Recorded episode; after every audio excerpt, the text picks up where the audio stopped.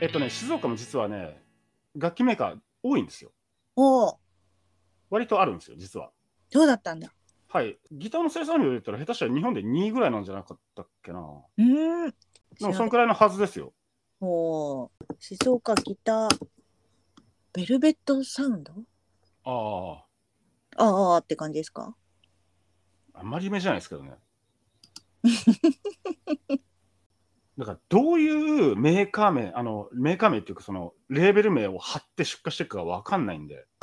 そうなんですか。ええうんだからさっきも言ったじゃないですか、ディバイザーっていう会社がバッカスを作ってるって言ったじゃないですかうん。そう、バッカスっていう会社じゃないんですよ。ああ、そっかそっか。だからみんなわかんないんですよ、いまいち。うーん。どうやって検索したらそういうのわかるかなちょああ、静岡ギター生産量とか、わかんないけど。まあで歌もの、生産額都道府県ランキング平成29あ、ありましたありました、そんなの。ありました。静岡ないんですかええ、あのですね、トップはい3が長野29.3億円、はい。岐阜県11.5億円、岐阜強えな。埼玉県10.4億円、え静岡は5.7億円ですね。4位でした。低いな。1位は1長野だってばさ、まあそっか。静岡低いな、近いのに。しかも意外なことに埼玉が3位なんですね。意外と木あるんだね。いやーすあー、なんとも言えんですね、生産、その、組み込みの工場が多い可能性はありますよね。ああああ、ああ生産、でも生産額。はそう生生産量、製造ですよね。あ。ああ、そっかなんとも言えないですよね。じゃあ製造で、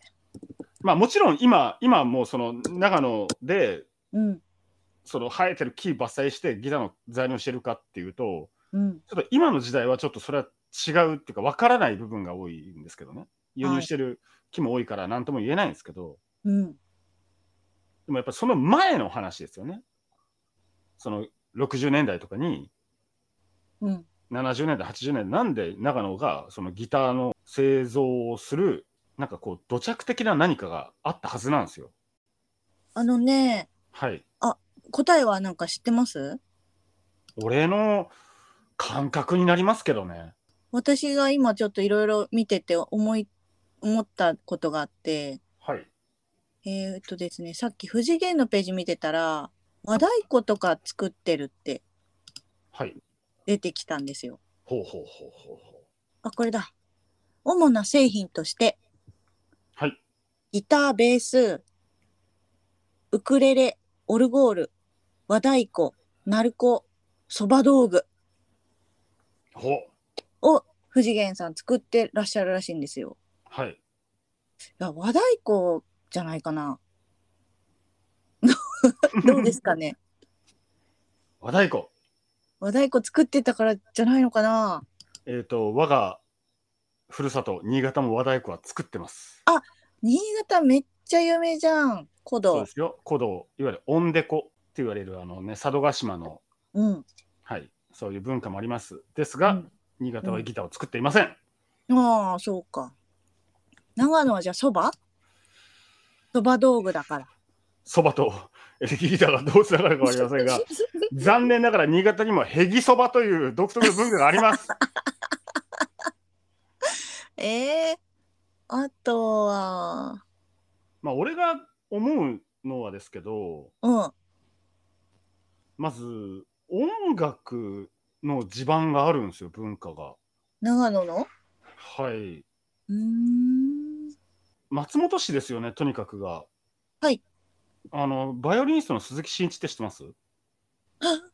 知りません。知らないですかすいません。鈴木メソードって言葉は知りませんか鈴木メソッドは知ってる。あその人ですよね。鈴木メソッドってなんだっけうちの母ちゃんもなんか言ってた気がするすごい流行ってさってあそうだ才能教育だ確かにそういう理念を持った鈴木メソッドっていうのがさ流行ってさうちらの頃にみたいなそう、1940年代ですよ、これは。うんそれがずっと根付いてんだよねって言ってそうたそれが創設した地位なんですよね。うん。だから、あのー最近だと、あのー例えばだけど、あの、聖女小沢松本フェスティバルとかもね。あ、そうそうそうそまあ、その前は、あの、ほら、最低記念フェスティバルだったじゃないですか。う。はい。斉藤先生の。そう、だから、うん。音楽の地盤があるんですよ。もう、1940年代から。うんうん、この鈴木メソッドだったのか。ちょっと鈴木メソッドのウィキペディアを読んどきますと、はい。 20世紀の日本のバイオリニスト鈴木真一によって創始され日本アメリカなどで教育活動が展開されている主な活動は音楽教育であるがそれが本来の目的ではなく音楽によって子どもの心を豊かにし自信をつけることにあるとしているだから、その鈴木メソードが創立、うん創設されたのが松本市ですよ。うん松本市深市って書いてあるねそういうことですよ。だから、音楽の土地なんですよ、あそこは。なるほど鈴木メソードは確かに、すごく、もしかしたら大事なんだろうなと思うんですけど、うーんもう一つはなんですけど、また俺の個人的な感覚ですよ。まあ、もしかしたらなと思うのが、うん長野県の県民性かなって俺思うんですよ。えー、そんなぼんやりしたものですかえーそれがうなんですよ。えそれは山崎さんにとったら長野県の人ってこうだなってはっきり言えることがなんかあるってこと逆質問になってしまうんですけど、 長野県出身のエミさんに聞きますけど、長野の県民性って何ですか真面目はい。かなんかちょっと硬いなって思うだからはい私みたいないい加減な人はちょっとたまに窮屈だなって思うよ そういうことではなくあ、でもそういうことです、そういうことです、そういうこと、そういうことです。あー教育の件だよね仮にちょっと試しにネットで調べてみましょうか。あはいさっきからネット大活躍、うん。でやってみましょうよ、ちょっと。えじゃあ長野県人特徴気質性格性格悪い 県県民性でいいんじゃないですか県民性。県民性県民性え婚活サイトに載ってるな長野県の県民性の特 徴あじゃあちょっと面白いんで、うんまあ、当時はやっぱりねものづくりみたいなものってこう、まあ、時代性があるんで否定してほしくはないですけどやっぱり男の世界だったはずなんで男の性格みたいなのってあったりしますどっかにあるねちょっと読み上げてもらっていいですか長野県の男性の特徴はい長野えでも合ってっかなこのサイト長野県の男性の特徴はいろいろ県民性の特徴がありますがその中でもとても個性的な男性が多くいらっしゃるようです、はいどのような個性なのかといえば勉強熱心でかつ議論を戦わせることが好きな方々が多いと言われてます、うんそれは江戸時代まで遡れば寺子屋の数が長野県は一番多いということに由来しているのだそうですおおへえ長野県の方々は特徴としてそれぞれの村町では私たちが標準値という考えをお持ちのようですほさらに冬の厳しい自然環境も正確に何らかの影響を与えることになるでしょう孤立したエリアで義理がたい性格や律儀さも大事なポイントとして重要視されていたのですうああなるほどねその結果、長野県の男性はとても真面目な方々が多いようです。一見そのような人たちをお相手にすれば、裏返しのない性格で柔軟性に欠けると感じてしまうかもしれません。うんあるいは臨機応変な対応をしてもらうことができないと感じてしまうかもしれません。ようくん長野県の男性にはジョークがなかなか通じないとも言われています。ああなるほどねこれ婚活サイトの とやつだから女性向けにこういう感じだよって説明してる感じだね。いや納得ですねマジ納得納得ですねうーんこういう人に俺ギター作ってもらいたいですなるほど気質だから真面目なんでしょうん堅物なんでしょ義理がたい入りがたいんでしょうんで理屈っぽくて議論が好きなんでしょなるほど勉強熱心 別居熱心なんでしょでなんかこうなんかこう曖昧さが許せないんでしょでしょもうこんなんギター作りするしかないじゃないですか。そうでしたねええそれはうそうですわそうですよもう寸分たがわずねそのスケールにフレットを打っていくとか、なるほどええもうねそこに曖昧さもゆ許さずねちゃんとこうセンター、真ん中にうちゃんんとこう、組み込みをするとか、うんうんそういう人種にこそ俺ギター作ってほしいですよ。だからやっぱ県民性なんですよ。え民水かなそっかうん、すごくギターを、ギターというか楽器を作るのに向いてる気質じゃないですか。なるほどねと俺は思うんですよね。うんあ職人気質そう、職人気質うんだし、そういうなんかこう、まあ、全国一般的に今のの読み上げると、ちょっとこう、とっつきづらい男だなって感じますけど、でも、それってつまり職人気質じゃないですか。はいはいそうですねえーだからすごく長野の人たちとうん楽器を作るっていう仕事が、なんかこう肌に合っちゃったのかな山崎さんの見解でしたはいその通りなんですけど、おーいなるほどね、はい、ちょっとこれは調査を継続してみようかな壮大な話になってきます ね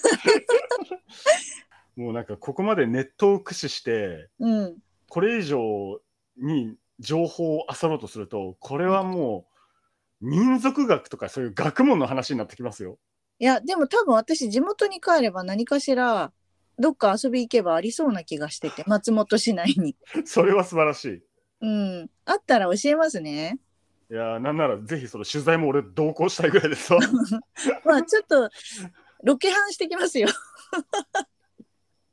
松本市内にこんな場所があってこれどうすかねっつってあこれはいいですね一緒に行きましょうちょっとアポ取ってきは来てくださいエミリーさんこれはポッドキャストじゃなくてなんかテレビから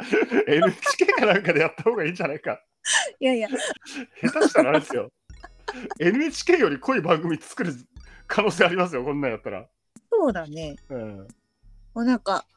やっぱり私長野外出ちゃってるからはい逆に面白いなって改めて外に出て感じることすごく多くなったんでねああのあなるほどねでもまあだからこそ外に出てよかったなって思うことも多いからはいぜひそうやって逆取材じゃないけどいろいろねは発見したいです地元のこと富士源工場とか森平楽器の工場とか行くときは絶対俺呼んでくださいねあそうですねいや ぜひ来てもらわないと私じゃちょっと容量オーバーしそうだなと思いますお願いしますいやもう俺もそんな興奮できないですよもう本当に巨匠たちなんであそこはあそうだよね静かうにん静かに鎮座してないとはあって何何 それ呼吸はあ口からすごいか息で簡簡単。 単か。今なんか北斗の剣のなんか奥義を極めた人から出てる息みたいな描写がいやでも本当に本当にそんな機会があったらそうなりますね。俺多分。なるか。うん。なんかね、なんなら今弾いてみますなんて言ったら俺手震えてます よ。いや栃木のビータギタラーズで弾いた時も俺手震えましたもんね。あそうなん栃木にもあるんですね。伝説的なすごいのがすごい工房。はいええはいあのグレーのひさしも使ってるギター。おおそれはそれはもう年季入ってますね。かなりね。すごかった。ええ俺のポール・リード・スミスっていうギターもうんもうどうしようもなくなって我慢できずにその人に一部のパーツを作ってもらったんですよ。ええそうなんですよ。行ったその日に頼んでうん夕方まで待ってくれって言われて。おおえ その前で作ってくれたの？はい。すごくない？すごいんですよ。本当にすごいんですよ。えまあえお金は払いましたけどね。あ当たり前だよ。で、栃木のね、市内ちょっと待ってて、ラーメン食ってる駐車場にね、届けに来てくれて。そんなちっちゃいパーツだったの。まあちっちゃいです。うーん。それどうですか。やっぱり一流の職人に作ってもらったものは部品変えるだけでも全然違うものですかね。性能としてはあまり変わらない部分なんですけど、うん。もうオンリーワンですよね。もうこの世界にもうこのギターしかないになっちゃってるんで、その1個のパーツだけで。えー、じゃあそんなこんなでいや新しくちゃんと地元を知れましたしこれから調査を継続するのでなんかさその際はご協力をよろしくお願いし ます。テレビ番組とかにおいてさ今後も調査を継続するっていうなんかなかなか怪しいワードですよねあれ 探偵ナイトスクープ的なそうそういや地元再発見って面白いからねあそうですかうん山崎さん今地元に帰ってるわけですけどもね再発見したことあったら教えてくださいわかりま したまあ今度また機会があれば新潟の音楽事情でもはいまお願あいします今回は長野の音楽事情というか長野がそもそもギター大国だっていう話ですよはーいもう恥ずかしながら勉強不足すぎてでもいろいろ知れましたしこれからもちょっとしていこうかなと思いましたありがとうございましたはいエミリーさんの周りにいるギタリストの方々がみんな長野を日本の誇りと思ってらっしゃると思いますよはいぜひ誇りにしてください 長野よろしくお願いしますよろしくお願いします そばも美味しいよそばも美味しいし、りんごも美味しいよ。ほいじゃあ、